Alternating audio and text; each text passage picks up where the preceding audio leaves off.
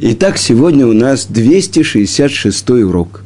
И мы продолжаем изучать Мишну, которая учит о 48 приобретениях Торы. И мы уже учили про то, что Тора приобретается изучением, слушанием, повторением, постижением сердца, разумением сердцем, страхом, трепетом, смирением, радости. И вот, наконец-то, десятый – десятый способ приобретения Торы. И это называется шимуш талмидей хахамим. Шимуш можно перевести как прислуживание, служение мудрецам. И на самом деле это может вызвать удивление. Человек изучает Тору, человек повторяет Тору, человек постигает Тору мудростью, страхом, трепетом, э, смирением, радостью, наконец. Но что это значит, прислуживая еврейским мудрецам?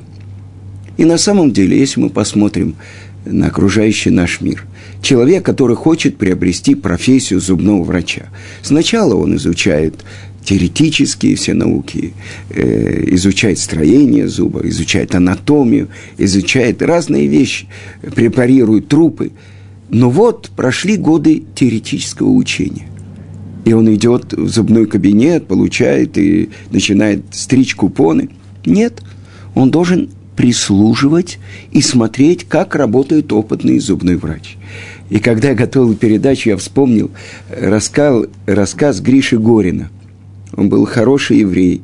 И я хочу рассказать, что когда в октябре 1979 года мы улетали из Москвы, мы думали навсегда прощаясь с нашими родственниками, а у Гриши шла премьера его пьесы в Вене, а мы летели в Вену, он специально подстроил так, чтобы лететь с нами на самолете и поддерживал нас. Потому что там была огромная делегация советских представителей с человеком штатском, который их возглавлял, и он не боялся сидеть с нами, успокаивать нас. Так я вспомнил его рассказ. Он после окончания медицинского института, э, молодой врач, устроился на скорую помощь, и вот его вызывают к больной, пожилая женщина в Москве, у которой э, вышла челюсть. И он пришел, и он никогда не вправлял челюсть. И он э, подошел к ней, сядьте, не волнуйтесь, и так далее. Сейчас мы все сделаем. И от волнения он промахнулся и не сел на стул, а сел на пол. И эта старушка так смеялась, что у нее челюсть вошла на место. То есть это мы говорим, что он не прошел эту часть практически, как нужно э, вставлять челюсть. Но вернемся к тому, что мы учим в нашей Мишне. Прислуживание мудрецов. Я хочу привести вам отрывок из Талмуда. Это говорит Раби Йоханан от имени Раби Шимана Бар Йохая. Велико прислуживание, служение мудрецов больше, чем сама учеба. Ну, вообще это совершенно непонятно. И приводится доказательство – и вот это Илиша, который возливал воду на руки пророка Ильяу. Не сказано, что он учился у пророка Ильяу, а он наливал ему воду, то есть прислуживал ему. И это засчитывается больше, чем сама учеба.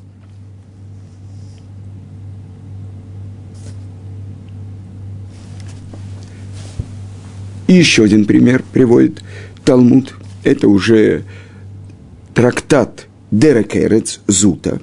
И говорится там, сказал Раби Акива, в начале моего прислуживания мудрецам я однажды шел по дороге и увидел труп еврея. И я взвалил его себе на плечи и прошел несколько километров, пока дошел до кладбища и похоронил его там. А дальше я пришел в Бейт-Мидраш и спросил у своих учителей, Раби Лезера и Раби Ушуа, правильно ли я сделал. И ответили мне мои учителя, что каждый твой шаг был пролитием крови. То есть ты должен был его похоронить в том месте, где ты его нашел. И отсюда учится, что прислуживание мудрецам гораздо больше и выше, чем сама учеба. Но в чем заключается тайна? В чем заключается секрет? Что человек может постичь больше, прислуживая мудрецам, чем когда он непосредственно учит Тору от них? Больше того, приведем пример. Иушуа бен Нун, который прислуживал Моше, который расставлял скамейки в Бейт-Мидраш. Э, описывается, что когда посылали 12 разведчиков, то первые были более важны. И определяется там, что Иешуа был только главой 50. Вы знаете, в еврейском народе есть главы 10, 50, сотен, тысяч. Так вот он был главой только 50, а стал главой 600 тысяч всего еврейского народа. Благодаря чему? Благодаря тому, что он прислуживал Муше. Но вопрос остается открытым. В чем же заключена тайна? И так объясняется мудрецами. Когда человек учит Тору, он может многое понимать, многое знать. Но ведь мы учим Тору ради того, чтобы ее исполнять. И в Талмуде, когда задается вопрос, что важнее, изучение или исполнение, и говорят наши мудрецы, изучение важнее, потому что приводит к правильному исполнению. И тогда открывается очень важная вещь. Чтобы знать, как правильно исполнять Тору, недостаточно это выучить. Я скажу вам, э, вчера я был на хупе моего Хавруты – его тесть, один из великих мудрецов Израиля, Рав Мойши Шмуэль Шапира, который умер несколько лет, важный глава Ишивы. И вот вчера он женил своего сына. И его свояк, сын Рамойши Шмуэля, Рав Шапира, глава Ишивы, Бер Яков, он делал Э, делал обряд э, кидушин, э, делал обряд посвящения под хупой. И вот я обратил внимание, что обычно тот, кто проводит, рав, который проводит хупу, он произносит благословление на вино, чтобы вывести жениха и невесту. А потом они, отвечая амин, пьют. Но и это посвящение – но вдруг я увидел удивительную вещь. Тот, кто помогал ему, Шимеш, прислуживал, он дал ему маленький пластиковый стаканчик, в котором было немного вина. И он сам немножко отпил. Обычно я, э, Равин благословляет и выводит тех, кто стоят под хупой, сначала дают жениху, потом через ее мать передают невесте, а при всем при том он чуть-чуть попробовал это вино. И я знаю, я это видел, нет, не видел, а слышал. То, что делал Равмойша Соловейчик Зацаль, тот, кто основал Ешиву Турат Хаим. Он тоже благословлял на вино и передавал потом это жениху и невесте. Но что он делал? Он немножко сдвигал стакан с вином, и пару капель выливалось у него на руку. И когда он передавал, он пробовал эту каплю вина. В принципе, он имеет право не пробовать, и большинство раввинов не делают. Но здесь я увидел устражение. Больше того, я скажу вам, что очень многому я научился, когда подвозил Равицка Казильбера, моего учителя, на какие-то уроки – как-то я вел машину, и вдруг Равицкий говорит, «Патлас, ты знаешь, один человек придумал машину, другой человек построил фабрику, где делают машину. Ты учился водить машину, и вот сейчас Творец мне помогает, что я попал на урок». Видеть радостное служение Творцу в каждое мгновение. Или это было в Москве, в Ешиве Турат Хаим. Снег, огромные сосны. И Равыцкак обращает внимание, посмотри, ты видишь, сколько метров высока, высоты этой сосны. И до последней иголочки это все идет из корня. Посмотри, какое великолепное творение Творца. Вы понимаете, это учит видеть творение Творца в каждое мгновение. А как он радовался, э, когда он э, ходил в зоопарк, видеть Марабу Маасеха Ашем, насколько велики творения твои, Творец. И я скажу, что очень многому я научился, когда подвозил на урок моего учителя Гаона Равмойши Шапира. Потому что те вопросы, которые невозможно задать, э, когда идет общий урок, то, что мне действительно возникает вопрос, на который я не могу получить ответ, именно во время э, э, того, как я прислуживаю Раву, я могу задать вопрос. А с другой стороны, я видел, как Рав сосредоточен перед уроком. И я не задавал свои вопросы. Я видел, как он обдумывает и строит то, что он сейчас должен передать. И у меня возникали такое удивление. Человек, который несет в своей голове весь Талмуд, когда он приходит и начинает урок, в этом месте сказано так, а в этом так. И вдруг он открывает то, что я как-то спросил, а откуда это Рав взял? Он сказал, а откуда другие вещи, которые от меня ты слышал? То есть это его открытие в Торе. И на твоих глазах ты присутствуешь с этим живым источником. И ты понимаешь, вот сейчас здесь, перед тобой, продолжается откровение с горы Синай. И об этом пишет Рамбам в предисловии своей книги Яда Казака. Он перечисляет всех еврейских мудрецов от Мошерабейну до составителя Вавилонского Талмуда Рав Аши. Это передача Торы через великих еврейских мудрецов. И это удивительная вещь.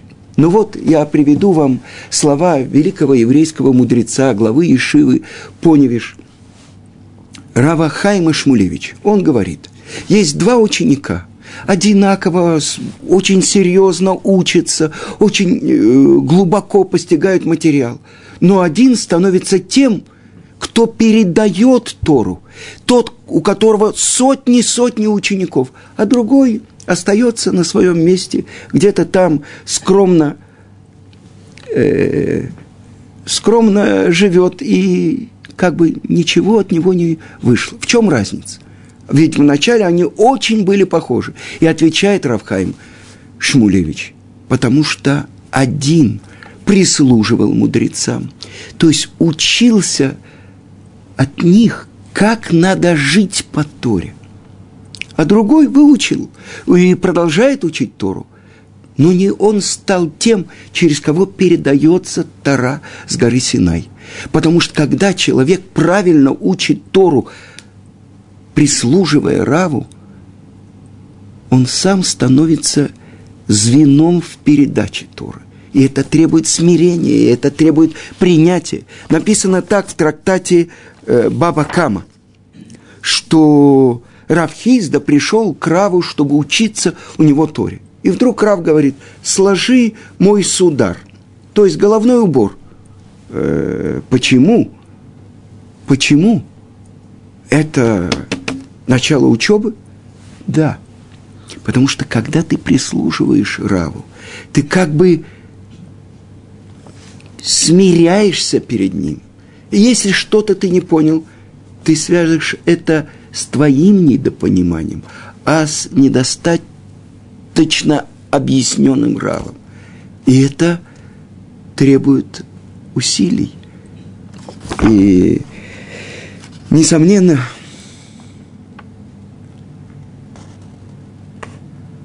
это одна из тех вещей, которые требуют учебы. Что это такое? Прислуживание. Что это такое? Я приведу вам пример. Рав Каана э, залез под кровать Рава. И это было, когда муж и жена остаются наедине.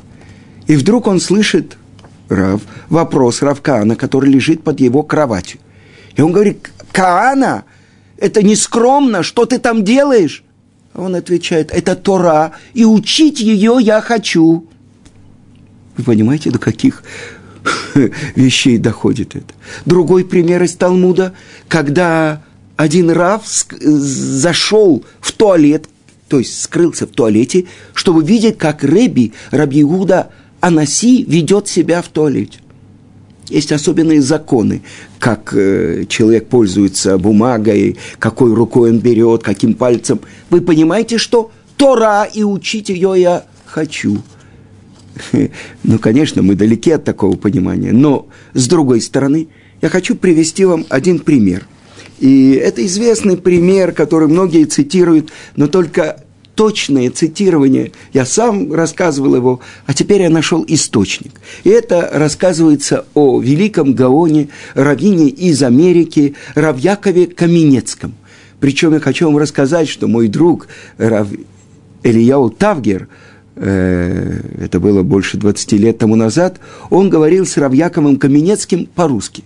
Так вот, как-то Рав Яков Каменецкий летел из Израиля в Америку – и с ним рядом оказался Ерухам Машаль, глава истадрута работников Израиля. Важная шишка. И вот они летели в одном самолете. И обратил внимание э, этот глава истадрута, что к Равьякову подходит какой-то э, человек, спрашивает, как что. Потом подходит молодая девушка, что-то приносит, что-то относит. И он спросил, скажите, а кто? Почему эти люди так беспокоятся о вас? Он сказал, это приходил мой сын Шмуэль, а это моя внучка. И вдруг вздохнул этот э, глава Истадрута, э, Ирухам Машаль, и сказал, а я своих детей, а тем более внуков, вижу очень редко. Там на какие-то дни рождения, может быть, раз в году. А так э, даже не позвонят, даже не спросят, как дедушка. И тогда Равьяков Каменецкий сказал – вы знаете, написано в Талмуде, приводится строчка из Торы. «Иш имо ве авив тирау, ве шаптотай тишмеру».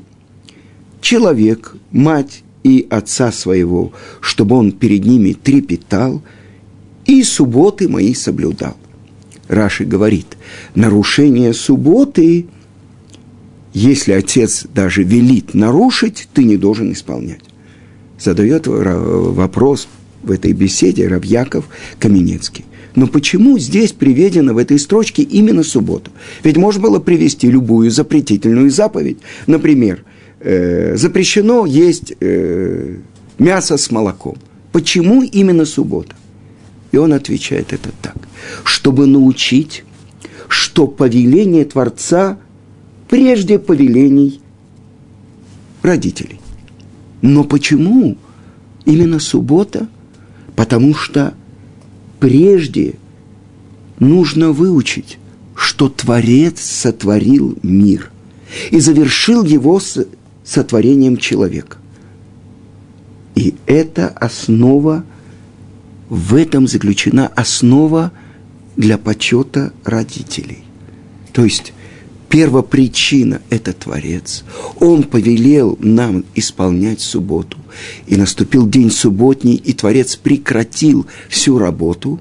Теперь, после того, как я знаю, кто первопричина всего, кто сотворил все, или по-другому, как сказано в Талмуде, три компаньона при сотворении человека. Отец, мать и Творец. Отец дает все белое, что есть в теле человека. Белки, кости, мозг и так далее. Мать от матери все красное, что в теле тела человека. А Творец дарит душу. И тогда мы должны понять, что когда остаются все те же самые органы, и белые, и красные, но когда Творец забирает свою часть, это называется мертвец. То есть прежде всего тот, кто дал жизнь, это Творец. И он повелел исполнять, соблюдать, не нарушать субботу, а дальше он повелел почитать родителям. Поэтому если родители говорят нарушить слова того, кто дал жизнь, то ты не имеешь права их слышать. Потому что сказано в Талмуде, и ты, отец, обязаны почитать Творца.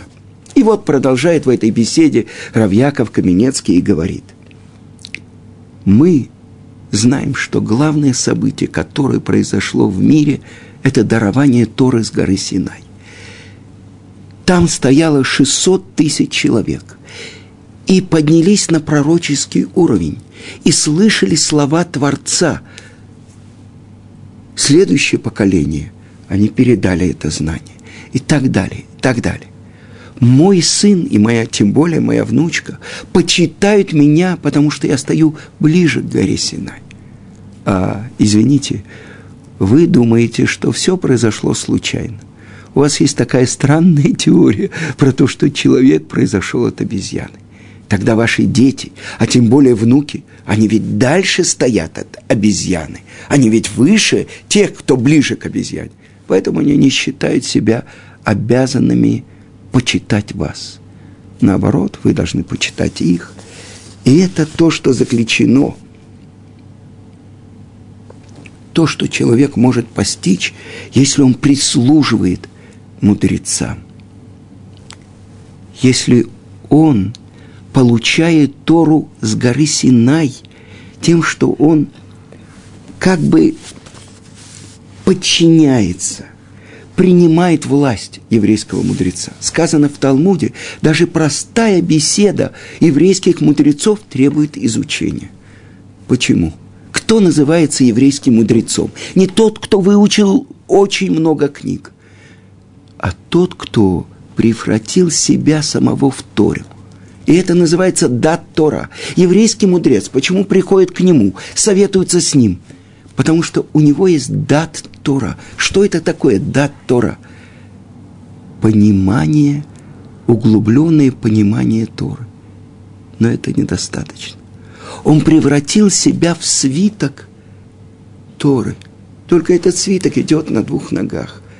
И поэтому, когда мы видим еврейского мудреца, который преодолел все свои, как бы,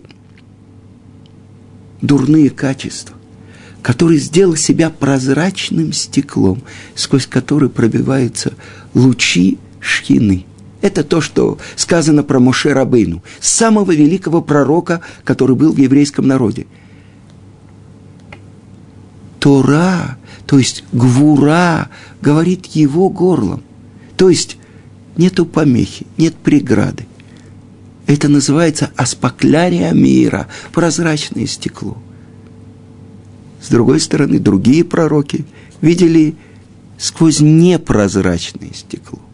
Они великие, но Моше отличается тем, что он очистил это стекло, тем, что он сделал себя сосудом, который только передает слова Творца. И сказано, он поднялся на самую высокую ступень постижения – 50-ю минус один на 49-ю ступень постижения мудрости Творца. И я расскажу вам историю, которая происходила э, где-то более 200 лет тому назад. Это один богатый человек оставил все свое наследство с припиской, чтобы правильно распределил его деньги глава поколей, глава мудрецов его поколения. И был вопрос, кто называется главой? И в то время жил Равхайм из Воложина. И многие считали, что это он. С другой стороны, был другой мудрец, который обладал не меньшим знанием Торы, и у которого тоже были ученики. И вот заседали еврейские мудрецы, чтобы решить, кто должен распределять эти деньги. И они решили – что это должен делать именно Равхайм из Воложи. Но почему? Вроде мудрость другого мудреца не было меньше, чем Равхайма. И у того были ученики. Но было одно достижение у Равхайма, которого не было у того мудреца. у него был учитель, известный учитель Гаон из Вильна. И тогда постановили, что это именно он, глава поколения мудрецов. И он распределял деньги. Итак, мы видим, насколько это является ключом к приобретению мудрости. Приобретение мудрости, приобретение Торы. Человек может учить, может повторять, может даже знать наизусть и не быть тем, кто получил Тору с горы Синай, а остался мудрецом, но не через него передается Тора. Вы знаете, приводит такой пример. Сколько свечек можно зажечь от одной свечи? Оказывается, безграничное количество. Потому что она горит ровным огнем. И от нее можно передать очень безгранично этот огонь. И это то, что мы получили с горы Синай. И это получение связано с чем? С тем, что человек, получая, передает. Это сказано впрямую. Мы говорим об этом в строчках, когда мы читаем Шма Исраиль. «Вещинантам леванеха вадибартабам». То есть, и обучай своих сыновей, Раша говорит, это ученики, и говори ими словами Торы, а не другими словами. И это приобретается благодаря тому, что мы делаем себя сосудом для получения Торы.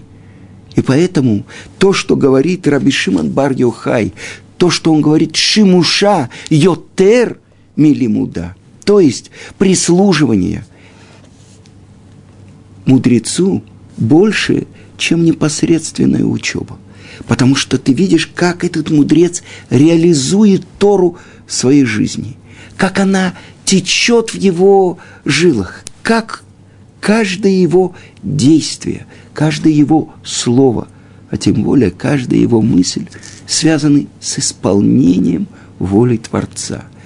А это и есть Тора. Мы учим ее чтобы исполнять, мы учим ее, чтобы передавать другим. И это чудо нашего поколения, что мы нашли учителей, которые получили от своих учителей. Равицкак Зильбер получил это от своего учителя, от своего единственного учителя, от его отца, Раббен Циона, Циюни. Равмойши Шапира получил это от Равлияу Деслера, от Рав Ицкака Гутнера. И так, если мы протянем цепочку, она дойдет до Моше Рабыну. И вот мы, казалось бы, то звено, которое было вырвано из этой цепочки. Мы присоединяемся к этой безграничной и вечной цепочке еврейской мудрости. Мы слабое поколение. Мы поколение, выросшее в плену у советского Амалека. Присоединяемся к цепочке мудрецов, которые получили и передали ее с горы Синай до сегодняшнего дня. Поэтому человек, который хочет приобрести Тору, он должен прислуживать, он должен видеть, как его учителя ее реализуют.